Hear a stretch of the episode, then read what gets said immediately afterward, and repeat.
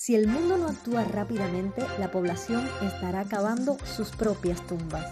Bienvenidos a mi podcast Calladitas No Moro. Hoy les quiero compartir una noticia súper importante y comencé con las palabras del secretario general de la ONU, Antonio Guterres, al referirse a la amenaza del cambio climático en una cumbre que reunió a los principales líderes mundiales en Glasgow, Escocia. Joe Biden asistió a la convocatoria y aseguró que los países no pueden seguir con los brazos cruzados. El objetivo de la cumbre, que los países se comprometan a frenar las emisiones de carbono lo suficientemente rápido para mantener el calentamiento planetario 2.7 grados Fahrenheit por encima de los niveles preindustriales.